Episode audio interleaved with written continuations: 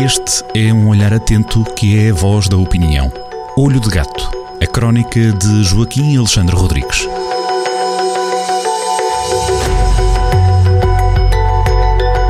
Estamos já juntos na rádio com a opinião de Joaquim Alexandre Rodrigues, um encontro que se tornou hábito a cada sexta-feira. Fazemos aqui a antevisão da edição da crónica assinada por Joaquim Alexandre Rodrigues, crónica Olho de Gato, que pode ler a partir deste sábado em jornaldocentro.pt. Aqui abrimos o apetite, como Joaquim gosta de dizer, para, esta, para os temas que vão ser acompanhados, vão ser descritos uh, e contados nesta crónica. Uh, uma crónica que tem aqui três caminhos. Uh, embaraços, vergonhas e figuras tristes é o título, Joaquim. É o título e é a abordagem uh, que devo dizer tem que começar pela casa, tem que começar por mim próprio. Além de ter trocado indecentemente a grafia, a forma de escrita do nome do Presidente da Câmara de Rezende na semana passada, escrevi-o com S com acento circunflexo e S e é com E com Z, eh, portanto, e uma leitora do, do Jornal do Centro, uma leitora do, do Facebook do Jornal do Centro, malhou-me por causa disso, cheia de razão, portanto, estou embaraçado, talvez também não seja caso para estar com vergonha, mas no mínimo embaraçado, eh, embaraçado com este fiasco.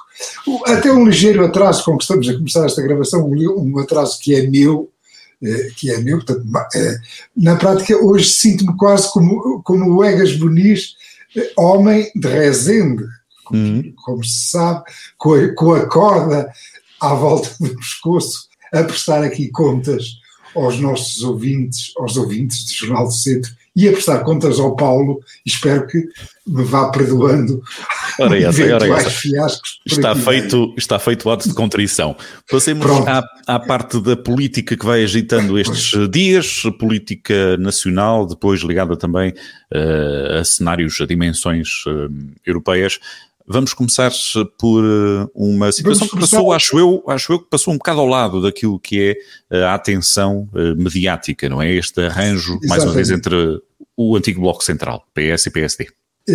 O, o antigo Bloco Central, o PS e PSD, evidentemente com, com alguma cumplicidade silenciosa dos outros partidos, porque na prática o que é que aconteceu? Eh, na, na, naquela, naqueles grandes pacotes legislativos que os partidos preparam sempre no verão, eh, antes de, antes de irem de férias, que é para ver se as coisas passam entre o barulho das luzes, como costuma dizer, não se pode dizer entre os pingos da chuva, porque no verão não costuma haver chuva, portanto, eh, entre o barulho das luzes, saiu uma, umas alterações à, à, à lei eleitoral autárquica que era uma pouca vergonha, dando, portanto, já conteúdo ao título Embaraços, Vergonhas e Figuras Tristes.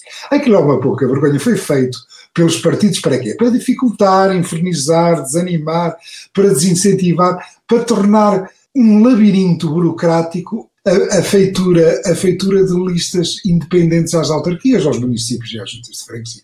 Aquilo levantou um, um broá muito grande, eh, especialmente por parte dos presidentes de Câmara independentes, com, com o presidente da Câmara do Porto, uhum. que era um dos principais alvos desta, desta, desta, desta pouca vergonha, entendamos, era o, presidente da Câmara Municipal do Porto, houve um extraordinário broá, a opinião publicada eh, também criticou fortemente este, uhum. este gesto canhestro de autodefesa do, do cartel partidário, mas o Joaquim mostra-se aqui um bocado, eh, digamos assim, desiludido com alguém, não é? Exatamente, porque foi tudo muito criticado, menos quem ocupa o Palácio de Belém, que vive no Palácio de Belém, que é suposto ser professor eh, de Direito Constitucional e que deixou passar esta pouca vergonha. Se não fosse a provedora de Justiça, Maria Lúcia Amaral, ter suscitado isto ao Tribunal Constitucional, que acaba de, acaba de em acordo de 28 de abril, considerar todas aquelas alterações eh, inconstitucionais, como é evidente, a, a, a, dignidade constitucional de uma candidatura independente é exatamente igual, nem mais nem menos, à candidatura de um partido. E, e, os partidos têm que viver com isso, têm que ter paciência. Eles não são donos do regime. Naturalmente. Mas o Joaquim faz aqui uma leitura da parte desta é, atitude é claro, do Presidente da República, não é? É claro. Porquê é que, porquê é que há esta omissão? É, porquê é que há esta omissão de Marcelo? primeiro, antes disso, uma reflexão prévia. É sempre muito mais um, um político eh, expõe-se muito mais à crítica quando faz uma ação. Quando faz uma omissão, a tendência é conseguir escapar. E Marcelo está a conseguir, eh, de certo modo, conseguiu escapar esta sua omissão. E eu, e eu acho que ela é deliberada e é por más razões. Ele sabe que o regime que está preso por arames, ele, o Marcelo tem medo tem um autêntico pânico, um autêntico terror a tudo que na sociedade fervilhe e que pareça que é inorgânico, que está fora eh, das instituições tradicionais do, da Terceira República, os partidos e as instituições. Tudo o que mexa, que fuja a, a, este modo fácil, à rotina institucional, assusta Marcelo. E, portanto, os independentes autárquicos, coitados dos independentes autárquicos que querem, que querem concorrer a um conselho, a uma freguesia, também assustaram Marcelo. Ele sabe que eh, o, o, regime está incapaz de se reformar, a Terceira República está incapaz de se reformar, é visível, eh, fala-se muito em leis, mas na prática a gente, por exemplo, estas leis de corrupção que estão no Parlamento, tudo aquilo já se está a ver que, que, vai ser mais um labirinto. O elevador social só funciona para os bois e para as girls. Os corruptos safam-se sempre, a nossa justiça é, é, há duas justiças, temos uma justiça para ricos e para pobres, e portanto as pessoas estão furiosas. Marcelo sabe que as pessoas estão furiosas e, portanto, tenta eh, portanto, pôr sempre uh, o texto em cima da panela que ferve. Uhum. Eh, talvez fosse melhor era aliviar o texto e o regime, de facto, reformar-se. Em vez de estar sempre aflito, ai que depois podem ir os votos para os populistas, mais valia o regime mesmo reformar-se e, e, e, não fazer truque, tentar truques sujos como este de alterar as regras para as eleições autárquicas. Foi de facto uma Sim, queremos... sabugice partidária, foi uma sabugice, não há outro nome para aquilo. Se queremos uma, um resultado diferente, temos que mudar também as perguntas e a maneira de, de, de agir também. A lógica acaba por ser é? Exatamente. essa. Exatamente. Por exemplo, outra vergonha, esta acabou de ser, eh, de ser conhecida hoje, eu ainda nem sei se a vai meter na cola, que ela, eu até é, dizer, é quase como ao campeonato de futebol, é até ao lavar de cestos é vindimas, eh, esperas que o Sporting seja campeão, para, para, para grande alegria minha, mas ainda não deito foguetes, porque ainda falta um ponto. Uhum. E, e, portanto, e, e, nas crónicas também é a mesma coisa, só quando faço o enviar para o, para o jornal, até lá estou sempre a intervir nela, a mudar palavra por palavra, uhum. meter assunto por assunto, e, e, posso falar de outra pouca vergonha, de, de outro ativo tóxico do governo chamado Anto, eh, Eduardo Ocupa Cabrita. O Eduardo Ocupa Cabrita decidiu, não se sabe muito bem porque, por amor de que santa, eh, fazer uma requisição eh, civil de, do, do Zemar, de um, de uma instalação turística que existe lá no, no sudoeste alentejano. Não se, percebe, não se percebe muito bem porquê, porque os proprietários não queriam. E há dezenas de proprietários de hotéis por este país fora que estão subocupados, que estão ansiosíssimos para, para, ansiosíssimos para faturar. Portanto, a, qualquer um deles ficaria contentíssimo eh, para acolher, para acolher aqueles desgraçados das estufas que precisam de ficar em quarentena. E então ele vai, o, o o, o ministro Eduardo ocupa Cabrita, eventualmente parece que até aderiu ao bloco de esquerda, decidiu fazer uma ocupação de um. decidiu fazer a ocupação do lado, do lado do Semar. O que é que acontece? Os proprietários não queriam, defenderam-se em tribunal e o Supremo Tribunal Administrativo manda agora uh, apagar tudo aquilo que foi feito ontem à noite à socapa, uma pouca vergonha.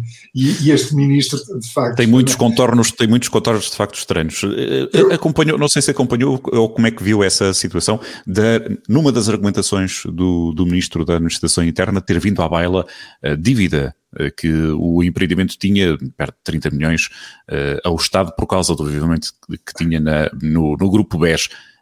Isto terá aqui alguma coisa a ver, já que deve, a leitura que ele parece querer fazer é, já que deves, eu posso. Quer dizer, mas os proprietários, os proprietários, o direito de propriedade também, também está mais ou menos defendido na Constituição, por enquanto. Mais ou menos. Mais ou menos, mais ou menos defendido na Constituição. Portanto, em princípio não, não pode... Sim, esses proprietários são um cenário diferente dividir, do que reza a história. em proprietários bons e proprietários maus. A, propriedade, a propriedade, portanto, em princípio... E, se fosse uma emergência, imaginemos que não havia no país mais solução absolutamente nenhuma que tinha que ser aquela. Pois, é, em caso de necessidade, é evidente. Agora, havia ali, havia ali uma litigância. Vai-se aproveitar esse pretexto para chicotear os proprietários a, a propósito de quê? Quando havia tantas alternativas neste país, neste momento, infelizmente, por causa da pandemia, sabemos que os hotéis, esperemos que volte tudo aos carris e que os hotéis passem a ter ocupações plenas. Neste momento, os hotéis, em todo o lado, que têm instalações portanto, que, que, estão evidentemente anonimizadas, portanto, que não tem lá, no, no, nos roupeiros não tem lá a roupa dos proprietários, de primeira ou de segunda habitação, que, portanto, que estão preparados para ter esta rotação de clientes, eles resolviam o problema.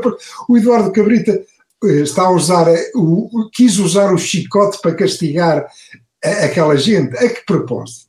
Criou um problema que agora vai, eles vão ter uma indemnização, vão ter uma indemnização lá os proprietários do Semar, não sei se são pessoas boas, não conheço, eu não conheço dossiê, nem, nem interessa conhecer. O claro. caso não é esse, o caso é resolver-se um problema. Agora, eles provavelmente vão ter. Até quanto é que o governo poderá aguentar? O governo, neste caso, bem dito, o, o líder do executivo, António Costa, poderá aguentar estes casos que são mini-fogos que se vão fazendo, uh, vão fazendo algum desgaste é, também ao governo e à figura do ministro. O senhor, o senhor Eduardo Eduardo. Cabrita hum. é um ativo tóxico do governo, é como hum. a ministra da Justiça, é o outro ele pode acartar eh, aquele fardo, provavelmente, se calhar até esta, esta requisição civil agradou ao Bloco, pode ser que o Bloco de esquerda, que tem assim uma dinâmica mais de ocupa, pode ser que regressa à geringonça. Agora, a verdade é só uma, a indemnização que provavelmente o Estado vai pagar a esta gente, daria para pôr aqueles desgraçados em hotéis de 5 estrelas. E quem vai pagar não é o senhor Eduardo que ocupa Cabrito. Quem vai pagar somos nós todos. O problema é, é única e exclusivamente este. E neste caso também a justiça, a justiça trabalha a favor do Estado, e sabemos bem. E isso entra em tribunais administrativos, 10, 15 anos é o prazo razoável para se resolver ah, as situações. Tá bem, tá e bem, o Estado mas... sabe disso, o Estado sabe disso, os governantes sabem disso. Não, não, lá, lá está, acho que não, acho que não podemos mas, mas ser vamos... inocentes a esse ponto, que é um desconhecimento, quando se age temos que ter consciência que quem age tem que ter conhecimento, se não tem, deveria ter conhecimento das, das implicações, das consequências que, de governação que faz. Há outro, sim, claro. outro tópico na governação que é um ponto frágil também, não é? E tocava aí na, na, sim, na ministra o Paulo, Van o Paulo, tem, o Paulo tem toda a razão e, o, e o nosso principal problema é o funcionamento da justiça, depois vai demorar muitos anos, é evidente, hum. quando chegar à altura, mas depois se calhar até acumula com os juros. Portanto, a indemnização ainda vai ser maior e provavelmente já não vai ser estes proprietários, vai ser outros que entretanto vão vão, vão também herdar estes contenciosos. Agora, esta decisão, esta decisão do ministro Eduardo Ocupa Cabrito é, é, mesmo, é mesmo, foi mesmo uma figura triste. Passamos à frente, Passamos até porque já estamos aqui com muitos minutos. Uhum. Uh, o Parlamento Europeu acaba de, de, aprovar um documento que demonstra profunda preocupação com as informações erróneas dadas pelo governo sobre as qualificações e experiência do candidato, do segundo, do candidato segundo classificado ao lugar de procurador europeu, porque, como se sabe, o governo decidiu pôr lá um amigo que tinha ficado em segundo lugar e não a primeira classificada.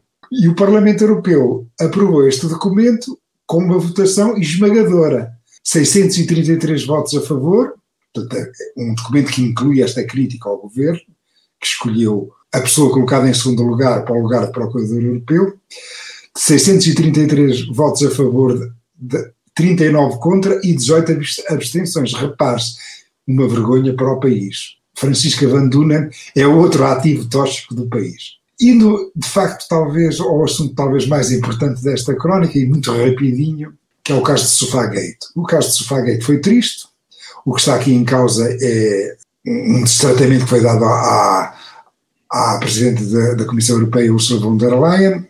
O caso está, está consumado, eh, não há nada a fazer, eh, não ocorreu na altura e também é compreensível porque as pessoas nunca estão, quando estão nestes sítios, nunca, estão só, nunca se representam só a si próprias, e, portanto, como representam um coletivo, tendem a abafar a sua individualidade. É evidente que o Sr. Claro. von der Leyen teria tido muita vontade de mandar o Sr. Erdogan arrojar-se de pôr-se de rojo virado para Meca ou, ou, para o raio que o parta, eu peço desculpa aos ouvintes, desta expressão, mas seria assim. Mas ela, é compreensível que ela não tenha feito isso. Uhum. É compreensível, naquele momento não ocorre, estava, estava em causa a representação de 500 milhões de europeus. Claro, ela tinha um perfil institucional a, a eh, cumprir. Ah, e resolve, e portanto uhum. o perfil institucional fê-la não, não partir a loiça, mas que sirva de, de lição para o futuro. Lembremos da coragem das iranianas que todas as quartas-feiras brancas, é assim que chamam, White Wednesdays, uhum. é assim se forem ver o hashtag no Twitter, que vêm para a rua, tiram o véu de cima de seus cabelos e mostram os seus rostos lindos e as suas maquilhados, fotografam-se, correm o risco de ser perseguida pela polícia moral dos ayatollahs e publicam aquelas fotografias nas redes sociais. As mulheres islâmicas merecem, estas mulheres islâmicas, estas mulheres islâmicas de coragem, merecem que todas as políticas ocidentais, quando forem um, a um regime que trata, que secundariza as mulheres, que assumam o seu orgulho de mulher que nunca cubram os seus cabelos, que nunca cubram os seus cabelos de maneira nenhuma, que sejam mulheres ocidentais, orgulhosas de corpo inteiro e de coragem, e de coragem. Não aconteceu de outra vez no, no Sofagate, mas que nunca, nunca se repita mais esta vergonha. E que seja um exemplo de boa liderança, se calhar é aqui em contraste com outra figura que estava presente nessa reunião na Turquia, uma que era também triste, Charles Michel. Triste. Exatamente. Uma figurinha um, triste do Sr. Michel. Exatamente. Aliás, no título, a figurinha triste é dessa criatura. Tal e qual. Fechamos aqui este, esta conversa para abrir o apetite para a leitura da crónica desta semana de Olho do Gato. A conversa sempre pode encontrar na rádio cada sexta-feira em podcast a partir do jornal do centro.pt. Joaquim, até daqui a uma semana. Até daqui a uma semana. Olho de Gato, a crónica de Joaquim Alexandre Rodrigues, na rádio às sextas-feiras, com repetição nas manhãs de domingo e sempre no digital em jornaldocentro.pt.